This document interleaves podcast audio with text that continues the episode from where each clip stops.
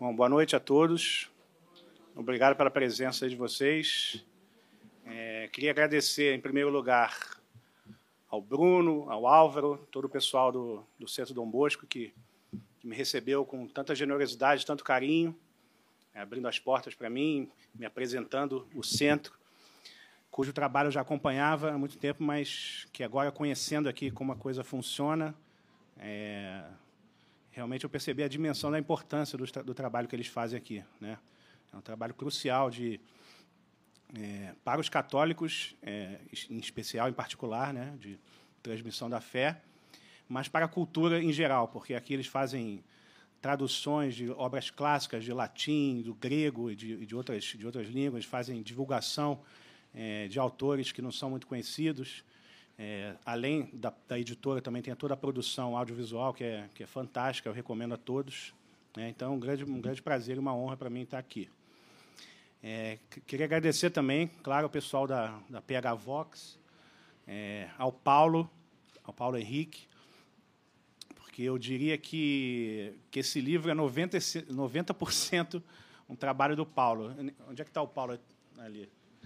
Porque eu estou protelando fazer um livro já há muito tempo, eu queria reunir meus artigos, e, e o Paulo meio que me ergueu de guindaste, assim, e me tirou da minha inércia para poder ele, ele, digamos, ele propôs a organização, claro, a gente foi conversando, mas ele já veio com ideias ótimas de organizar a seleção dos artigos. E então o trabalho da PH Vox com um acompanhamento muito muito generoso assim com, com o meu trabalho, fizeram uma leitura muito atenta, muito cuidadosa dos meus artigos. E claro, são, são artigos que são o livro não tem um material que não é inédito, né? São artigos já publicados na Gazeta do Povo mas eu acho que essa organização aqui e essa maneira como as partes foram, foram separadas e, e os artigos articulados vai facilitar muito a leitura de quem não leu e até mesmo de quem já leu, acho que vai reler de uma maneira mais completa e mais coesa. Né? É, o que eu vou fazer aqui hoje é, não é bem uma aula, acho que o pessoal foi muito generoso comigo de falar que eu daria uma aula, mas vai ser mais uma conversa, assim, apresentar um pouco o livro né, para quem para quem ainda não, não, não, não pôde ler os artigos, e mesmo para quem leu, apresentar um pouco os, os, temas pelos quais eu passo no livro e, digamos, e dar, uma, e dar uma ideia da unidade do livro, né? que, apesar de ser artigos escritos de 2018 a 2022, né, passando por vários temas e acontecimentos circunstanciais, políticos, etc., do, do Brasil e do mundo, é, esse livro, ao contrário do meu primeiro, da Corrupção na Inteligência, que é basicamente dedicado ao Brasil, né, digamos, à história cultural da nova república e do, e do, do lulopetismo em particular, esse livro é muito mais variado em termos de assuntos, assim, ele, ele, e muito menos localizado, muito menos temas menos nacionais e mais globais, né? É, então, eu vou apresentar um pouquinho para vocês a primeira parte do livro.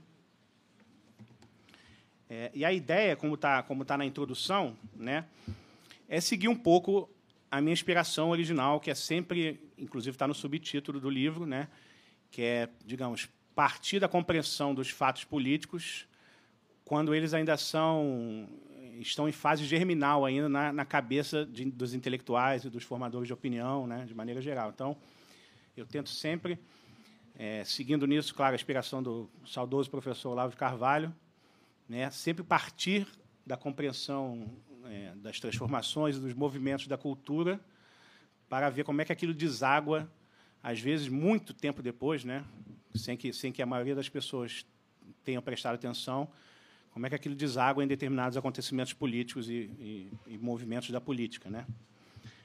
Então, o que eu faço basicamente é traçar uma essa essa uma, uma relação entre os movimentos culturais e os movimentos da política, né? Isso tá, eu explico um pouco na introdução, onde tem uma, tem uma foto que ilustra bastante o meu o trabalho, a ideia de, de corrupção na inteligência do meu primeiro livro, né? que é uma foto do, do, do nossa, me fugiu o nome, do, do Gorky, do Máximo Gorky, escritor russo. É, entre, não sei se quem não quem não está com o livro em mãos aí, talvez consiga ver. É uma foto do Gorky espremido entre o Stalin e um outro oficial é, do Politburo soviético, né? E ele está numa posição assim super constrangedora. E isso para mim, quando eu vi essa foto, para mim é, surgiu como uma imagem da corrupção na inteligência, assim, aquele, né? Quem sabe a história do Gork sabe que ele era um intelectual assim é, muito talentoso e mas que no fim da vida ele teve uma, uma, uma, uma adesão pusilânime assim ao stalinismo, inclusive denunciando né, na, na época do, dos expurgos stalinistas, do processo de Moscou, ele denunciou companheiros, outros escritores, né, ele aderiu totalmente àquele projeto stalinista, é, mas permaneceu sempre uma alma dilacerada, né? Aquilo nunca nunca foi muito nunca, nunca nunca ficou confortável com aquela posição, né? Então você vê que tem uma dilaceração espiritual ali que eu que eu tomei como símbolo da corrupção na inteligência, né? E que e que continua de alguma maneira percorrendo toda a minha interpretação dos acontecimentos é, que estão também nesse livro, sendo tratados nesse livro, né? É, então a primeira parte intitulada Opinião Pública e a Manipulação das Paixões parte de uma pergunta que sempre vários amigos me faziam né?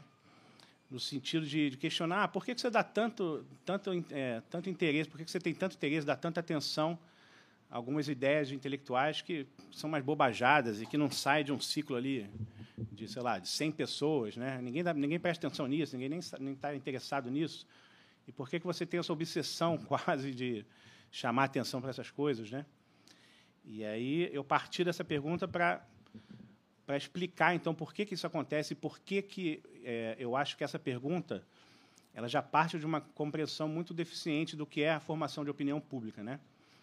Então, que é um processo, na verdade, é, que começa justamente em pequenos ciclos e através de uma série de procedimentos, de uma série de intermediários, né, que eu chamo de mediadores, que são, digamos, jornalistas, né, que digamos, vivem assim de alguma maneira na periferia do mundo acadêmico, né, que é o centro de produção das ideias e a partir daí vai chegando cada vez mais, pega um público mais letrado e depois, depois de muitos anos já quando, digamos, filtrados pela indústria cultural de massa, ele atinge a sociedade em geral e, e, e o povão, a população, né?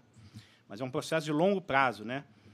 É, e aí eu resolvi explicar é, esse processo, esse, esse processo lento de formação e de criação de falsos consensos, né? Isso que é importante, porque é, é essas opiniões minoritárias elas são minoritárias, ao mesmo tempo que elas são minoritárias em termos quantitativos, né, são, pouca gente tem, é, tem nutre aquele, não só opiniões, mas um conjunto de valores de imagens, né, de, de interpretações sobre a realidade.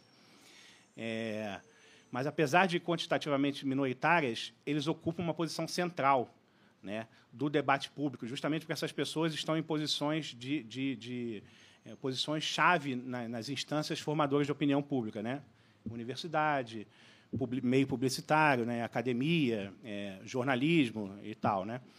Então eu mostro como e essas pessoas elas, elas utilizam desse, dessa posição privilegiada para dar a impressão de que as suas posições, que frequentemente são excêntricas e esdrúxulas, né, e que não tem nada a ver com, digamos, com os valores médios assim da população em geral, mas como elas fazem esses, essas opiniões minoritárias como numa espécie de teatro de sombras parecer muito maior do que elas são. Né? Eles projetam e o que isso, isso acarreta no, no, no fenômeno que a, a, a, cientista política Elizabeth Noel Neumann celebremente chamou de a espiral do silêncio, né? Porque as pessoas, imaginando que, que essas opiniões são consensuais, elas tendem a se calar para não ficar, é, digamos, para não ficar desconfortável ali no ambiente que elas estão. Né? Então, embora tenha, exista muito mais pessoas concordando com elas, elas se calam, e isso é um processo que vai se retroalimentando e as pessoas cada vez mais vão se calando. Né? A, Elizabeth Neumann define opinião pública de uma maneira muito sucinta, que eu acho muito boa. Né? São aquelas opiniões que você pode expressar em público sem o medo do isolamento. Né? Ou seja, às vezes uma sociedade inteira, e o, o Alex Tocqueville né, dava um exemplo muito, muito é, gritante disso na França pré-revolucionária, né? ele, ele, ficava, ele ficou espantado como é que, de repente, assim, em, pouca, em poucos anos, em, talvez no, no, máximo no intervalo de uma década, a França, que era um país altamente católico, né, de repente as pessoas pararam de falar de religião. Né? É, as, as, falar de religião, falar em Deus, falar da Igreja Católica começava a parecer uma coisa feia, né?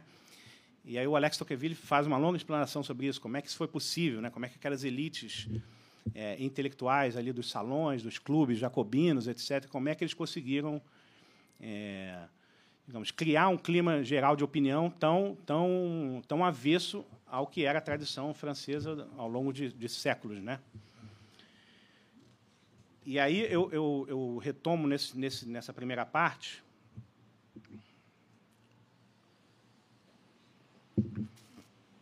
um historiador da Revolução Francesa que é um dos mais desconhecidos historiadores da Revolução Francesa, assim, é, mesmo por quem costuma estudar o assunto, que se chama Augustin Cochin, né? E ele é uma figura sui generis, porque ele era, ele tinha uma tradição católica, né? Ele vinha de, uma, de, um, de um berço católico e, e, ao mesmo tempo ele tinha ele tinha uma, uma pegada altamente moderna no sentido da sua metodologia, né? Porque ele era um dos primeiros historiadores da Revolução Francesa a usar uma abordagem durkheimiana ao material da Revolução Francesa, né? Aquilo era, era bastante inusitado na época, né? Quando ele começou a escrever, ele morreu na Primeira Guerra, no, em 1914, ele morreu na Batalha do Somme, mas ele, e ele deixou uma obra em grande parte inacabada, né, que depois foi, public, foi publicada póstumamente. Mas ali, quando ele começou a escrever e fazer essa abordagem, a historiografia da Revolução Francesa era muito dominada pelos socialistas e marxistas, né, sobretudo gente como Albert Mathieu e o, o, aqueles, os outros intelectuais ali da Sorbonne, né, que tinham uma interpretação socialista da, da Revolução Francesa. E, e, além disso, eles eram muito apegados ao, ao fato histórico e, muito, e, menos ao conceito. Eles tinham uma, toda uma desconfiança com a ideia de generalizações, né, de, digamos, de você buscar leis mais gerais na, na historiografia. Então, eles eram muito apegados ao, ao, ao fato e pouco ao conceito. É, e o, e o Cochin ele veio com uma abordagem muito sofisticada, durkheimiana, tentando compreender é, o que, que, o que, que a, a, a, Revolução Francesa tinha ali, de, de, digamos, de origem verdadeiramente cultural e até religiosa. Né? O que, que significava aquilo em termos espirituais e culturais. Então, ele faz todo um trabalho de, de uma sociologia é, altamente refinada dos clubes jacobinos, dos salões, né? que é onde ele fala que foi desenvolvido não apenas as ideias, foram desenvolvidas não apenas as ideias, mas a sensibilidade revolucionária, né? Isso é uma coisa bem interessante, que ele fala justamente que foi ali que também foram criados todos os conceitos que depois viraram motes na revolução, o povo, a, soberania, a questão do, do cidadão, né? É, foram desenvolvidos ali e de maneira muito mais por uma questão imitativa e de sociabilidade do que propriamente uma reflexão filosófica. Né? Ele fala que esses salões é, os nomes desses salões eram, digamos, clubes para divulgação de ideias, clube para, a, a, a, digamos, espalhar o pensamento, tinham nomes assim. E ele fala que a ênfase muito maior desses salões era, na, na, era no clube né, do que nas ideias. Né? Então, ele, ele trata aquilo como uma, uma forma de associação muito mais é, aquilo que é muito mais importante a, a, o fato da associação do que as ideias que estavam vinculadas, vinculadas ali que eram na verdade muito mutáveis e muito é, suscetíveis às paixões do momento né? Então é um autor é, fundamental para isso e ele fala muito dessa questão do é, da formação do consenso né? O, o, o François Fourier que é um grande historiador da Revolução Francesa né? Escreveu um livro clássico é, sobre a Revolução Francesa aliás, escreveu vários livros sobre a Revolução Francesa, e ele faz uma revisão da historiografia, e ele é um dos poucos que destaca a obra do, do Cochin, assim, como uma coisa totalmente sui generis e importantíssima assim, para a historiografia da Revolução Francesa. Né? E ele fala justamente como o Cochin percebeu que, por exemplo, é, aquilo que os jacobinos fizeram, o Comitê de Salvação Pública, né, que, era, que era, digamos, a polícia política ali do jacobinismo, tinha sido antecedida por uma espécie de, de polícia do pensamento que velava sobre o consenso das opiniões que podiam ou não ser ditas. Né? Então, a análise deles é muito interessante. Ele falava que o terror jacobino foi muito, sei lá, desde, desde do, do começo do século XVIII, foi antecedido porque eles, pelo que ele chama de um terror seco, né?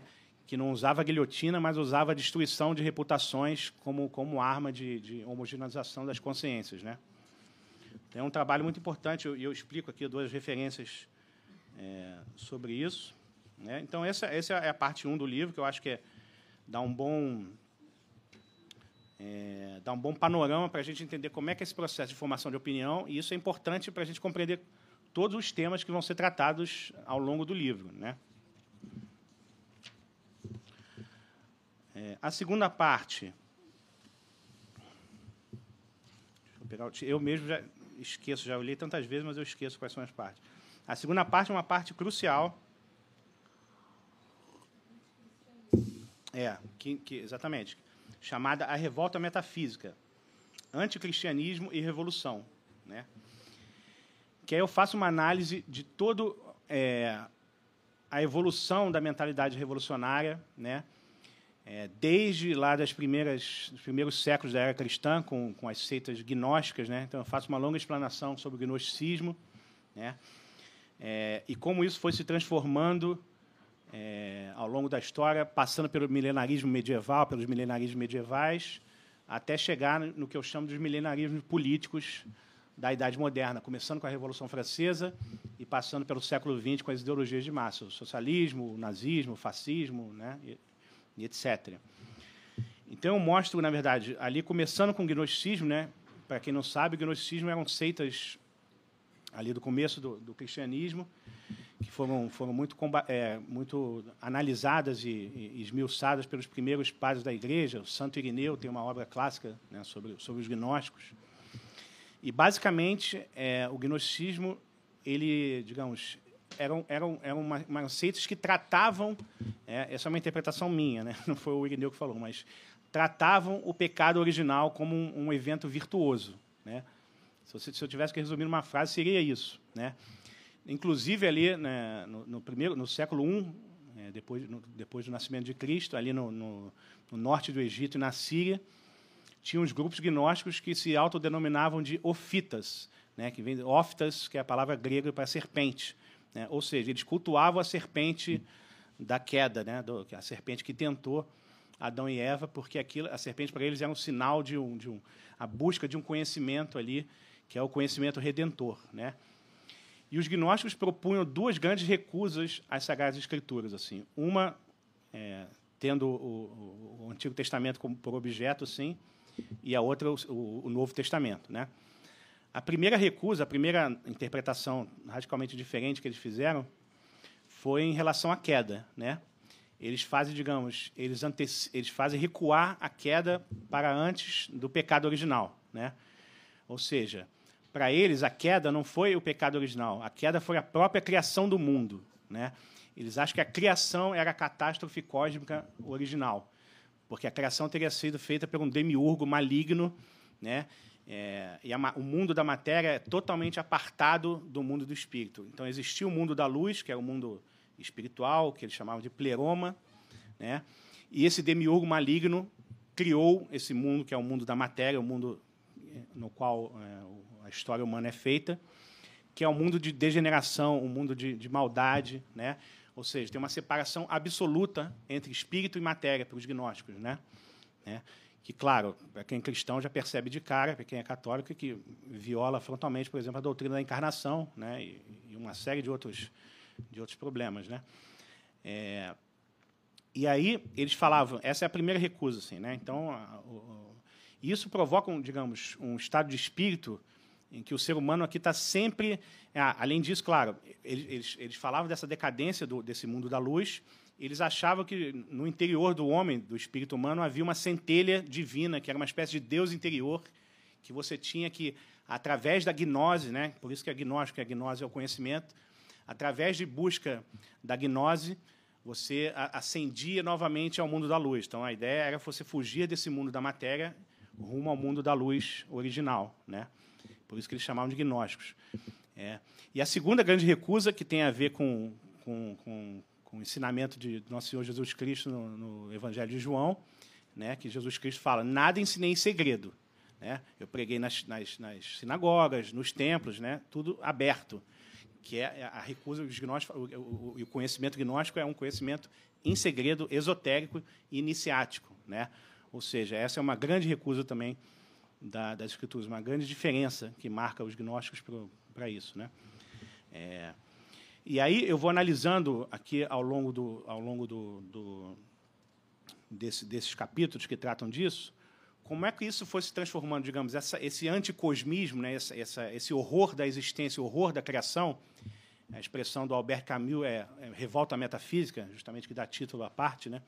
esse horror pela criação, como é que isso vai se transformando ao longo do tempo é, e essa fuga para esse mundo espiritual, essa fuga do mundo da matéria, acaba se convertendo já nos milenarismos ali medievais num novo tipo de fuga que era uma fuga para o futuro, né?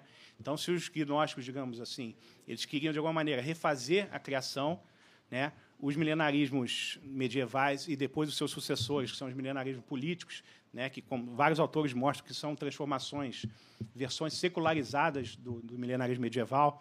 Por exemplo, o autor John Gray tem um livro chamado é, Missa Negra, que é, que é, muito interessante. Ele mostra, ele faz uma análise da Revolução Francesa e do, das ideologias do século XX a partir disso, a partir de transformações do, do milenarismo medieval, né? Então, no milenarismo medieval, né, é, essa, essa fuga do mundo se transforma em uma fuga do futuro, ou seja, é, projeta uma utopia, né? E eles tentam de alguma maneira, é, enquanto os gnósticos queriam refazer a criação, esses milenaristas eles tentam de alguma maneira acelerar o juízo final, né? Enquanto na concepção bíblica clássica o juízo final é um evento que vai se dar com, né, no fim dos tempos, né, consumação dos tempos, né, os milenarismos acham que, que, o juízo final é um evento do tempo histórico, né, ou seja, e do, do, e do qual eles são, eles se veem como representantes, ou seja, então eles se colocam em posição de julgar a humanidade inteira sem ser julgado por elas, né. Mas vocês percebem que apesar de, digamos assim, de serem, de ter uma diferença entre o gnosticismo original, é, ambos mantêm uma mesma recusa, é, uma mesma recusa da criação, né? como se a criação fosse uma coisa errada. E mais, se o gnosticismo fazia uma disjunção absoluta entre o espírito e a matéria, os milenarismos é, medieval e político é, modernos propõem, ao contrário, uma conjunção absoluta entre a matéria e o espírito, né? Ou seja, a eternidade passa a ser subsumida dentro do tempo, né? Ele fala: o tempo agora é o juízo, é o juízo total. É, e eu, que sou uma criatura mais avançada, aí vem todo é, o vocabulário do progressismo, e você está mais, mais avançado do que o resto da humanidade, então você tem como julgar. Né? Eu costumo dizer que essa pretensão de, de é, utópica milenarista equivale a um personagem de um livro, de um romance, que imagina poder sair do romance e falar: ah, não, eu sei como é que vai ser o final, meu destino do livro e tal né, se colocando na posição do autor ou do leitor. Né? É a mesma coisa. Né? Os milenaristas acreditam poder ver a história de fora da história, né? como se eles pudessem contemplar a história é, da maneira que Deus contempla, né? fechada, né? a partir da transcendência. Então, é aquilo que o, que o Eric Wegelin chama de a imanetização da escatologia. Né? Eles trazem essa ideia do fim dos tempos para dentro da história. Né? E enquanto então, enquanto eles propõem essa disjunção, os gnósticos propõem a disjunção absoluta, os, os milenaristas, revolucionários de maneira geral, propõem uma conjunção absoluta do tempo e da eternidade, da matéria e do espírito, né? Ambos é, frontalmente contrárias à posição cristã clássica que propõe uma tensão permanente entre matéria e espírito, né? A relação é muito mais complexa, né? Não há nem a disjunção absoluta nem a conjunção, né? A encarnação é, digamos, é um evento paradoxal da, é, digamos, da, da, eternidade entrando no tempo, né, via Jesus Cristo. Né? E esse, e, e, digamos, esses dois movimentos recusam essa tensão. Né? Parece que eles não toleram. Isso gera, isso gera um estado de espírito eternamente angustiado, eternamente desconfortável com o mundo, né? Uma eterna tentativa de você reformular esse mundo com base nas suas próprias ideias, nos seus próprios conceitos, né? Eles, digamos, eles recusam assim a experiência humana natural básica, que é a experiência de você nascer no mundo que já é dado, né? Que parece banal, mas é, em todo o discurso revolucionário isso aí é, é, é, é esse ponto é, é, frontalmente atacado, porque eles querem recriar toda a realidade, né? Não é, não é, por isso que a, a coisa revolucionária, muitos grandes autores, grandes pensadores trataram como uma coisa com uma, uma religião política. Né? Trataram, usaram a, a fenomenologia religiosa para compreender esses movimentos, né? porque é muito mais do que uma questão de mera reforma política, mudança de governo, mudança de regime. Né? é uma coisa realmente é, tem um, um, um, fundamento espiritual ali, né? Isso dito por autores que não tem nada de religiosos, né? Então eu cito, por exemplo, um, um, autor que eu gosto muito de citar, que eu já até falei, que é um daqueles intérpretes marxistas da Revolução Francesa, que é o Albert Mathieu, né? Que é, tem um livro que é um clássico de 1904 chamado é, As Origens dos Cultos Revolucionários, né? Ele faz uma análise dos cultos da Revolução Francesa como propriamente religiosos, no sentido sociológico, no sentido de Durkheim, que tem toda uma, uma reverência por objetos sagrados, uma separação entre sagrado e profano, né? E é um autor marxista, socialista, então é interessante o material porque ele nem ele nem acha aquilo propriamente ruim, mas ele faz uma análise é, extensiva, assim, falando de como é, trata aborda toda a questão da religião civil, do Rousseau, né? e como é que aquilo era realmente experimentado como uma nova religião e como aquilo tinha no catolicismo, era necessariamente ter no catolicismo a sua, a, sua grande pedra no sapato. Né? Era, uma, era uma disputa ali necessária entre dois, duas, duas cosmologias, duas visões de mundo radicalmente distintas. Né? E, inclusive, o livro do, do Mathieu, eu fiquei feliz porque eu, eu citei ele num artigo meu, é, e aí o editor da, da Faro Editorial, né, que, é o, que é aquele selo Aves Rara, ele teve a ideia de traduzir esse livro do Alberto Mathieu. Agora, graças a Deus, felizmente, há uns dois anos para cá, está disponível em português, né? porque passou anos e o Brasil não, não, não tinha essa obra que é tão fundamental para quem se interessa pela história da Revolução em geral e pela Revolução Francesa em particular. Né? Então, eu recomendo muito As Origens dos Cultos Revolucionários, do Alberto Mathieu. Está na, na Faro Editorial. É, e aí, então, essa parte trata disso, trata como é que, como é, como o cristianismo foi revolucionário assim, nesse sentido de mudar a perspectiva. Aí eu volto um pouco ali para o mundo pagão, né? Como é que o cristianismo realmente foi introduziu o princípio de separação entre política e religião de fato, né? Introduziu a separação entre essas ordens, né? Enquanto na antiguidade você tinha ali os, as religiões, digamos, religiões que eram religiões políticas ou civis, né? que cultuavam, né, tinham imperadores divinizados, tinham os deuses da cidade, né? ou seja, havia uma, uma, uma, uma, mistura ali direta entre a questão da legitimidade do poder político e a coisa religiosa, né? enquanto o cristianismo introduz, e todos os, os grandes pensadores ali da, da antiguidade perceberam esse perigo. Né? Então, a, por exemplo, a polêmica do Santo Agostinho com vários autores pagãos girava muito em torno disso, né? porque muitos responsabilizavam o cristianismo pela queda do Império Romano. Né? O cristianismo não era, não era uma religião que favorecia o fortalecimento da ordem política, né? era independente disso. Né? O reino, meu reino é de outro, é, não é deste mundo. Né? Isso era, muito, é profundamente ali transformador. Né? É, e é engraçado como esse, essa percepção pagã ela se repete ao longo da Idade Moderna. Você encontra esse mesma, essa mesma crítica ao cristianismo é, na boca de Maquiavel, Hobbes, Rousseau. O Rousseau é explícito quanto a isso. O Rousseau fala assim: o cristianismo é uma religião de todo antissocial, né? Ela não favorece o laço social, então por isso que ela é ruim para a França que a gente quer construir agora, que a gente precisa de uma religião política, né? Maquiavel também falava isso, né? É, o Hobbes criticava, fazia um ataque frontal à distinção agostiniana entre cidade, cidade de Deus e cidade dos homens, né? O Hobbes falava: não, só existe uma cidade. Aqui na história só existe a cidade terrena e a cidade dos homens, na verdade, a cidade de Deus, na verdade, ela está submetida a essa ordem, né? É, então eu faço também essa volta, destaco um pouco a importância é, do cristianismo para a filosofia política, para o pensamento político de maneira geral, né? É, a parte 3, eu trato do nazismo, naquela velha polêmica né, sobre a classificação é, política ideológica do nazismo no espectro político, né? Porque tem volta e meia aparece aquela discussão, alguém falando, não, nazismo é de direita, pronto, e acabou. Aí outros respondem, não, nazismo é de esquerda, né? E eu falo como esse debate está muito mal colocado, porque é, em, certa, em certa medida é difícil classificar o nazismo como uma coisa ou outra, né? Porque por um lado, certamente foi um, foi um movimento revolucionário, né, no sentido de que era um movimento também que se propunha uma transformação radical, se propunha a criação de um novo homem. Era um movimento muito baseado também numa ideia de ciência como salvação. Né? O Hitler era um, era um, um evolucionista assim, apaixonado, um evolucionista social. Então, tinha muito essa ideia de calcar na, na, na sobrevivência, da, da, sobrevivência do mais apto.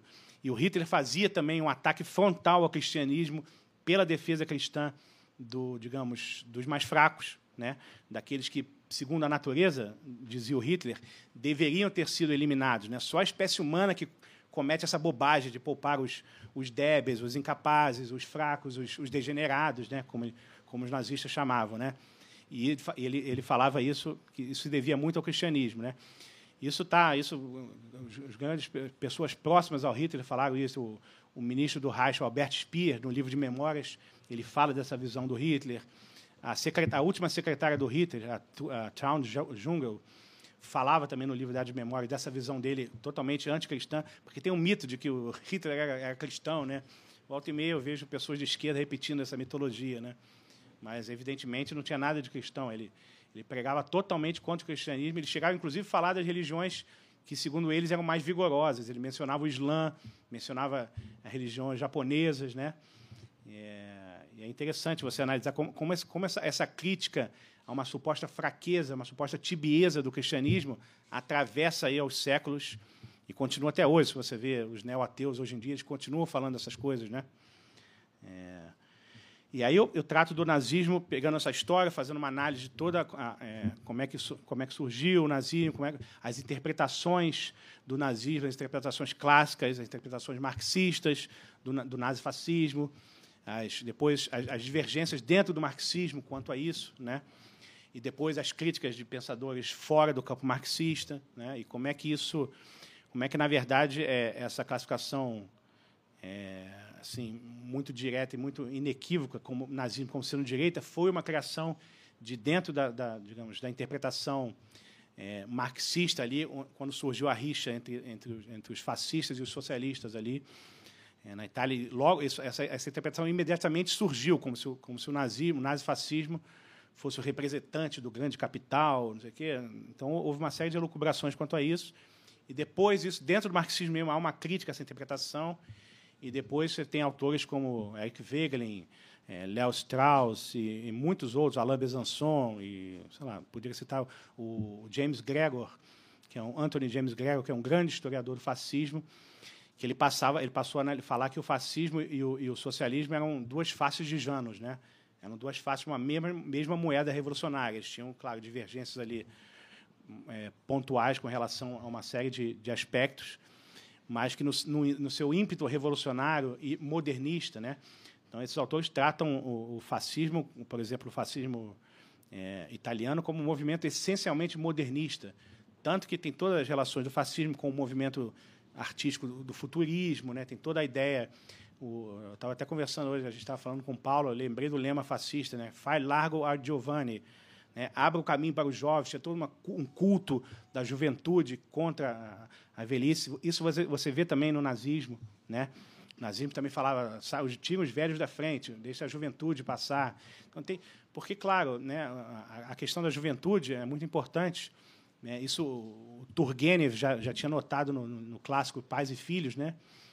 que essa, essa digamos, essa luta, a, a, a, luta revolucionária frequentemente se manifesta como uma luta de gerações, de pais contra filhos.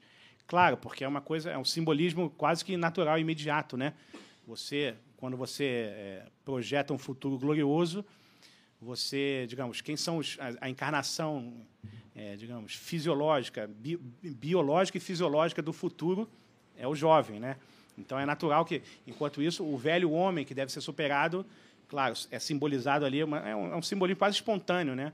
Pelos, pelas gerações é, antigas, pelos idosos, né? Isso atravessa todo, toda a retórica revolucionária das suas, nas suas mais variadas matizes, né? Mao Tse Tung também é um exemplo clássico, acabar com, acabar com a velha China, acabar com, né, vamos destruir tudo que é velho e recriar o novo do zero, né? A gente volta àquela ideia original que a, a, a criação é um escândalo, né? Esse é o ponto central. É, não é simplesmente que ele consta que, que essas, que, digamos, que essa mentalidade gnóstico-revolucionária constate o mal no mundo e fique indignado ali com o mal e, e, tal, porque claro, isso aí você poderia, isso aí todo, acho que todo mundo constata e você tem uma série de explicações, uma série de interpretações possíveis e uma série de propostas de soluções, né? Mas é muito mais do que isso. Eles não apenas constatam esse mal e ficam indignados, como eles se escandalizam com esse mal. Para ele, o mundo e a maldade do mundo é uma coisa antinatural. Né? É, então, você pega, por exemplo, os revolucionários russos ali, pré, um pouco pré-bolchevismo. Né? Você pega um, um, cara como Dmitry Pizarev, que foi um dos, um dos, um dos gurus do Lenin, por exemplo.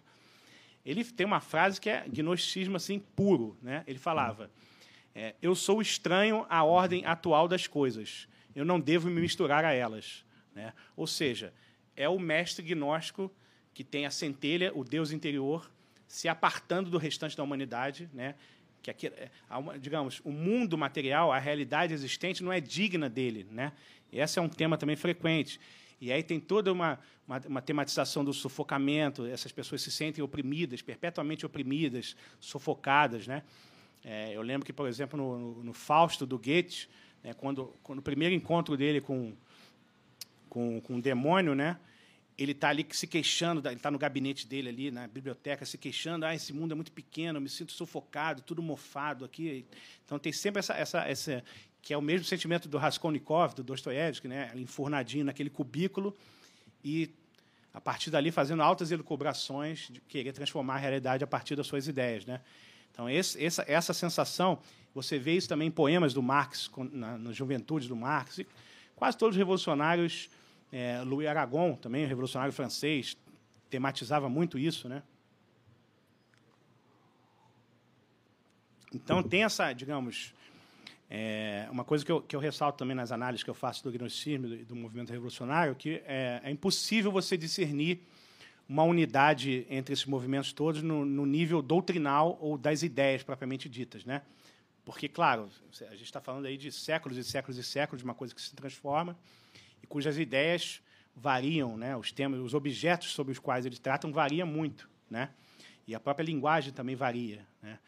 Mas é possível é, extrair uma unidade, que é o que o Eric Wegelin faz, que é o autor fundamental para entender a transição do gnosticismo antigo para as ideologias de massa modernas.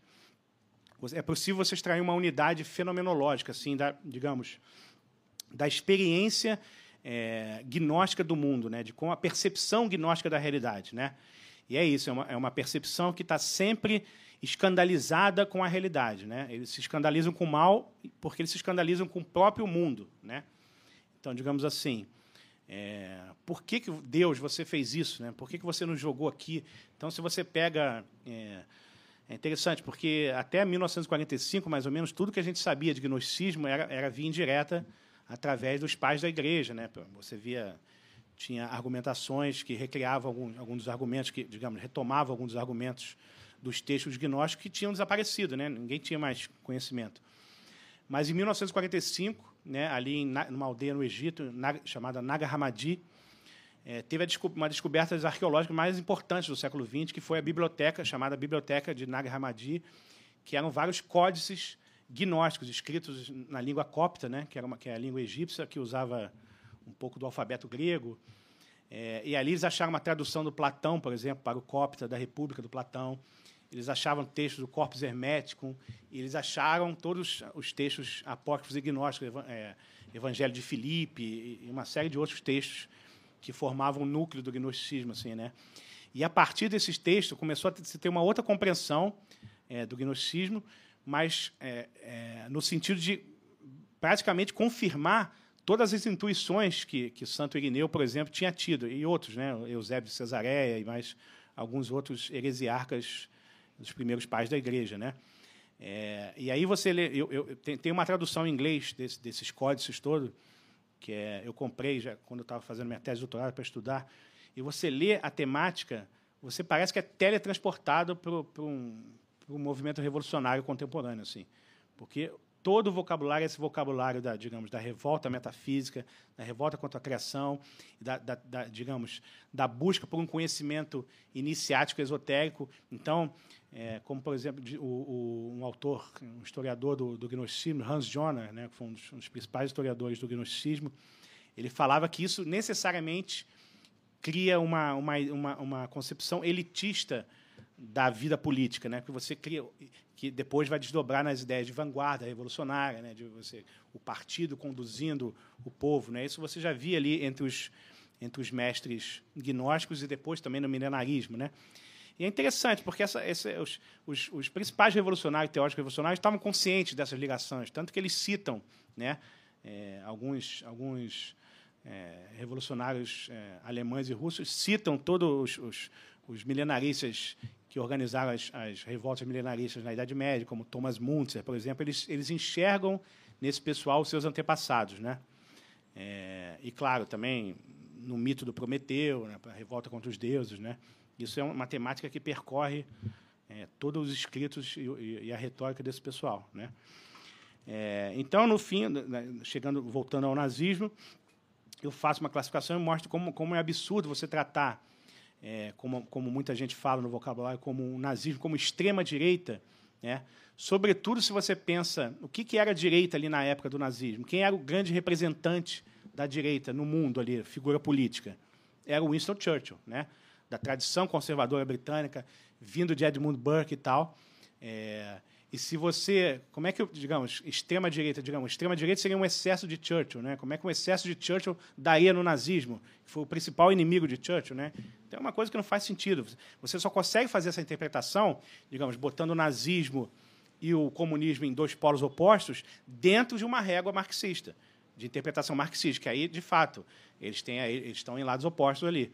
É, mas se você sai dessa regra, você já vê que é, marxismo e comunismo estão muito mais próximos, por exemplo, do que o, estão muito mais juntos do que, o, do que do conservadorismo de tradição britânica, por exemplo, que é, um, que é o conservadorismo é, que surge com a ideia de ser crítico à revolução, né? crítico à ideia, justamente essa ideia de uma transformação total do mundo, da criação de um novo homem, da concentração de poder para refazer a realidade de acordo com, com princípios e com ideias, né?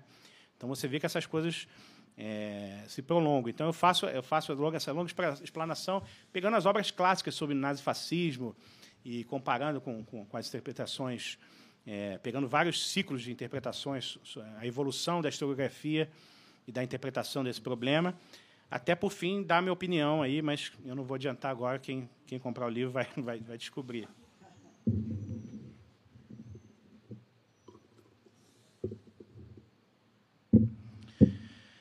E aí, né, essa é a parte 3, aí a parte 4, chamada Comunismo, a ideologia zumbi, né, que eu falo como é que, na verdade, o, o fim do o, o, o, dito fim do comunismo, na verdade, foi, foi tudo um renovô do comunismo sobre outras vestes, né, e, e aí também falando autores que trabalharam muito, muito sobre isso, né. Aí tem um capítulo sobre a vitória de Stalin, né, que eu critico aquela interpretação de que Stalin foi uma deturpação do comunismo, uma deturpação do marxismo. Né?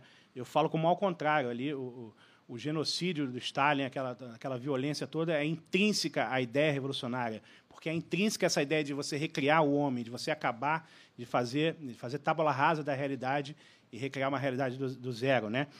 E aí eu vou no, no Marx e Engels e, e, e pego os, os as propostas dele de, de, de claramente os, os, as primeiras propostas abertas assim sobre genocídio, né? É, ali no, no, no, acho que não, não, me lembro qual era o ano que o, o Engels publicou no, naquela, na revista editada pelo Marx, Nova Gazeta Renana, um texto chamado A Revolta Magiar, né?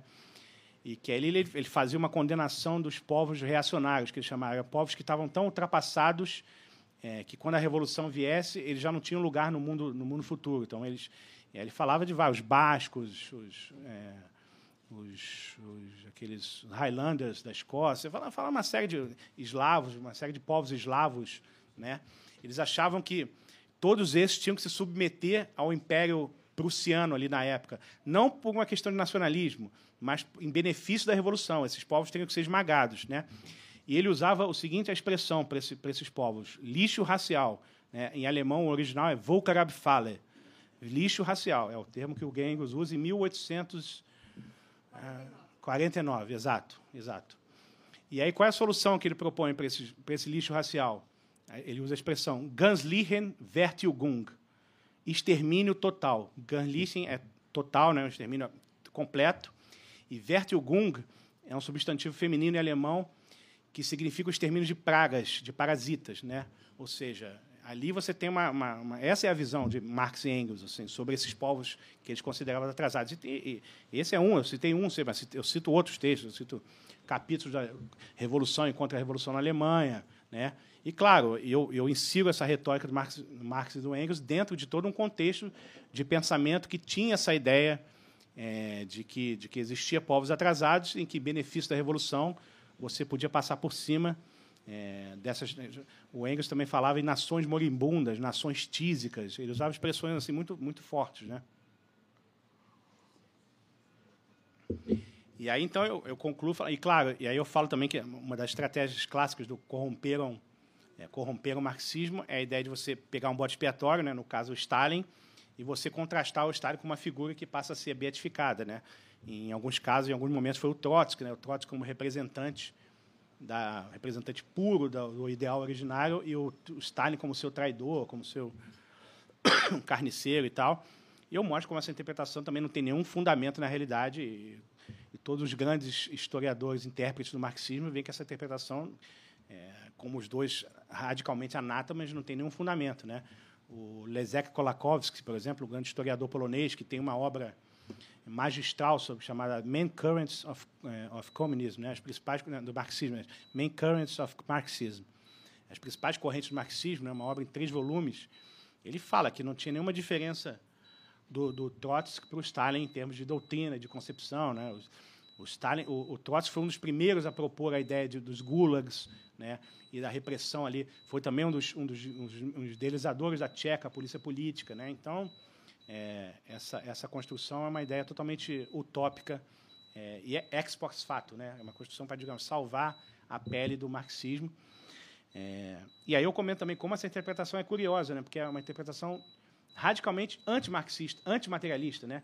porque faz uma separação absoluta entre as ideias marxistas e a prática marxista coisa que o Marx jamais faria. O Marx falava que você não pode separar as ideias da praxis, né? Não existem as ideias pairando no mundo numa, no mundo etéreo, no, espaço etéreo. Né? E é o que, justamente, em relação a essa interpretação, os, os, marxistas fazem. Ah, não, uma coisa são as ideias marxistas, que elas permanecem lá intocadas no mundo, numa redoma protegida. Outra coisa que não tem nada a ver com isso é o, é o, digamos, o comunismo histórico, né? a prática marxista. E eu mostro que não é, que, na verdade, não é uma traição, aquilo é, uma, é, uma, é, uma, é um corolário lógico, aquela violência, o genocídio, a carnificina, a perseguição política é um corolário lógico é, do espírito revolucionário. Né? Depois tem um capítulo que eu falo um pouco do, do como é que os, a linguagem comunista foi se transformando, até passar, é, chegando na, principalmente com Gorbachev, ali nos, nos, anos 80, no Gorbachev com, seu, e com, seu, com a sua entourage, né, é, que passaram a usar, mantendo, digamos, ali nas internas, nas reuniões internas, mantendo todo o projeto imperialista soviético, né, quando ainda existia é, a União Soviética, mas passando a adotar todo o vocabulário, digamos, onuzeiro da paz, da humanidade, né? aquele vocabulário é, globalista e meio diplomático, né? meio ideologicamente não marcado, assim, ideologicamente insípido, né? aparentemente. É, foi uma forma dos comunistas conseguirem continuar pregando seu internacionalismo, mas de uma outra maneira, né? através das, das organizações internacionais, através da penetração é, nessas entidades, na, digamos, na toda na, na, na composição do vocabulário é, utilizado nos documentos oficiais dessas, dessas, dessas entidades e tal. É, e aí, nessa parte ainda do comunismo, aí os, os últimos capítulos são sobre o Fórum de São Paulo, né, que são capítulos. Bom, Paulo Henrique entende mais do que eu desse assunto, é, mas que são capítulos que tratam dessa, do comunismo aqui na América Latina e como o Fórum de São Paulo foi o grande, o grande, o grande centro organizador desse movimento e continua, foi não, continua sendo, né, está aí no poder atualmente, né. É, a parte 5, eu falo também, falando dessa transição e dessa, digamos, dessa interconexão entre comunismo e globalismo, eu começo a explicar um pouco melhor o que é o globalismo, a utopia globalista, né, os, os temas principais, a história também do desenvolvimento desses projetos de, de esses projetos que são projetos no fundo são projetos imperialistas, né, de acabar com as soberanias nacionais, de acabar com a autodeterminação dos, dos povos e você impor agendas políticas prontas, é, contrariando o famoso lema da Revolução Americana, né? No taxation without representation, né? O globalismo é, é, é política sem representatividade nenhuma. Você nem sabe quem são os líderes que estão decidindo, você não tem nenhuma. As populações eh, nacionais não têm nenhuma capacidade de fiscalização e de controle desse poder. Né? Esse poder não pode ser revisto, né? os atos é, que emanam desse poder não podem ser revistos, né? você nem, são figuras sem rosto. Né? E como tem todo esse projeto de você. É, e aí é interessante, porque isso acontece via judiciários, via poder judiciário do mundo inteiro. Né? Você usar os judiciários para você burlar uh, o poder legislativo dos países. Né? E aí eu mostro, por exemplo, como algumas declarações do, do Lula, né, nosso atual presidente, e do, embaixador, do último embaixador chinês, por exemplo, é, falando claramente em governança global, de que o problema do mundo atual é que os parlamentos é, não conseguem decidir, não permitem que se decidam coisas como o mundo precisa que decidam, ou seja, os parlamentos o, o, o, é, eleitos pela, pela soberania do voto popular, pelo menos em tese, né? a gente sabe que na prática não é bem assim, mas pelo menos em tese, os parlamentos que deveriam ser eleitos é, tornam-se, nessa visão, um obstáculo a decisões que devem ser tomadas porque devem ser tomadas, porque a elite, uma elite tecnocrática global, diz que aquilo é a verdade, que a política, as políticas públicas devem ir numa determinada direção, e quem não concorda com aquilo é, passa a ser, sei lá, vou fazer uma analogia com o que o Marx fala, um lixo racial. Né? É claro que a coisa não é mais expressa em, em termos de lixo racial, mas é expressa em termos de negacionista, obscurantista, teórico da conspiração, é, racista, etc. Né? Você cria novos estigmas para você marginalizar é, setores da população do mundo inteiro que não concordam com aquelas agendas é, e que não têm como reagir àquilo, haja vista que, que as lideranças são, são ocultas e, né, e sem, sem capacidade de, de serem fiscalizadas. Né? É, e aí eu falo, termino com, com, falando do metacapitalismo, né, a questão dos por que, que, por que, que os, os principais bilionários do mundo não só hoje, mas já há bastante tempo, tem financiado movimentos e iniciativas e agendas progressistas no mundo inteiro, né? Os mais clássicos, Soros, Rockefeller, Fundação Ford e tal. Né? Eu, eu, eu explico, né? Também quem quiser saber por quê vai ter que ler o livro. É, e no final eu faço, eu falo da, dessa concepção, dessa, digamos, cooperação ou síntese comunista globalista, que é o que a gente tem mais ou menos visto no mundo de hoje, né? Que, por um lado, os comunistas perceberam que eles não. É, isso já desde Lenin já, já havia percebido isso, para falar a verdade. Quando o Lenin lança a nova política econômica, ele já havia percebido né, da necessidade é, visceral ali da, do, da, do, dinamismo do, da economia de mercado, de alguma maneira. Né? Não existe, a estatização era uma coisa assintótica, a estatização total da economia. É, eles sempre souberam que era uma coisa impossível. Né? Então, você precisava manter algum tipo de dinamismo ali da economia de mercado. Então, por um lado, os comunistas perceberam isso há muito tempo, né? que, inclusive, eu falo, eu tenho um texto no livro que fala, trata da, da formação da União Europeia, né? É, das raízes soviéticas da União Europeia. É, na verdade, eu cito um livro do, do dissidente soviético Vladimir Bukovsky, que é um dos principais líderes do movimento soviético, que ele faz um trabalho todo baseado nos arquivos de Moscou e nos arquivos da Fundação Gorbachev. Né? Aí ele tem acesso a diários, agendas, é, atas de reuniões entre Gorbachev e várias lideranças europeias na época ali da, da perestroika e tal. É, e ele fala uma coisa, ele tem um encontro do, do, do Gorbachev com, com, na época, o, o, líder socialista espanhol, que era, que era o, o chefe do Estado, o chefe do, do Reino da Espanha, né? Felipe González, não me lembro o nome agora, é González, né?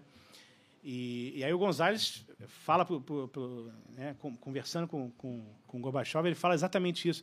Eu, tento, eu venho tentando convencer meus companheiros, meus camaradas de Partido Socialista há muito tempo de que a economia de mercado é a chave para a gente levar adiante a agenda socialista. Agora, a gente tem que ir por aí. Né? O mercado e o capitalismo. É assim que a gente vai conseguir avançar a agenda socialista, que os socialistas sabiam há muito tempo que não era uma questão econômica. Essa coisa da economia já ficou para trás há muito tempo. Né?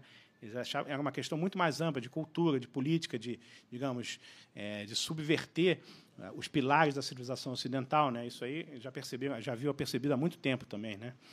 É, então é interessante essa, essa, essa, essa síntese. Né? Então os comunistas perceberam isso e, por outro lado, os globalistas perceberam é, que, digamos, as flutuações do as flutua esse, o livre mercado permitia flutuações e uma instabilidade política que era muito perigosa para as elites é, do Ocidente, né?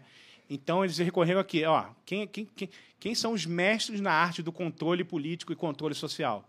Os comunistas. Então, a gente vai pegar essa, essa tecnologia do controle e da imposição de consenso, né? tecnologia altamente sofisticada, né? principalmente dos soviéticos, mas não apenas dos soviéticos, dos chineses também. Né? E vamos, vamos passar a recorrer. E aí passaram, muitos passaram a ser críticos, inclusive, nominais do capitalismo. Né? O Jorge Soros tem um texto famoso na década de 90, publicado na revista The Atlantic, que ele fala: não, não, agora, a ameaça não é mais o comunismo agora. A ameaça agora é o capitalismo de livre mercado. Né?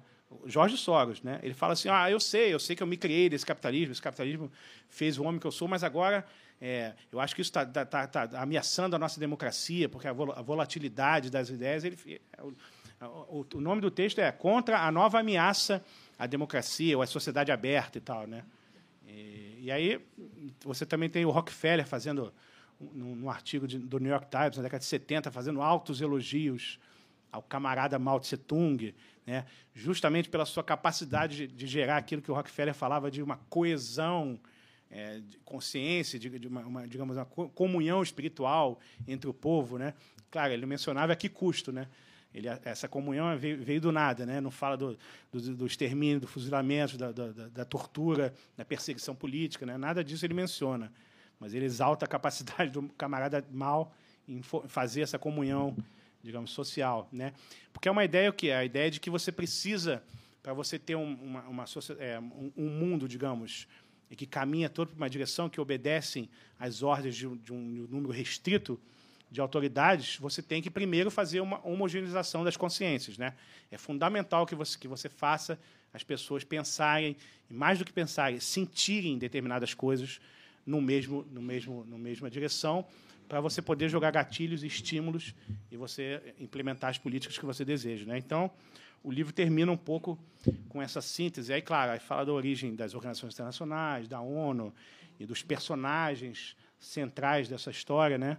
E, e é basicamente isso. Eu acho que o livro termina assim. E, claro, e como eu falei no início, todos esses temas, que são bastante diversos, né, bastante heterogêneos, são costurados é, a partir da, digamos, da minha motivação central, o, o insight que vocês queiram chamar, que é a ideia de ver como é que essas coisas, os efeitos políticos surgindo ali nas discussões é, ali no, no, é, fragmentar, é, né, muito, digamos, é, é, sedimentarizadas ali e restritas de intelectuais e, e ideólogos e formuladores de políticas públicas, é, etc. Né?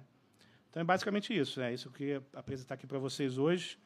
agradeço mais uma vez a presença de todos e espero que vocês gostem do livro. Boa leitura a todos aí. Obrigado.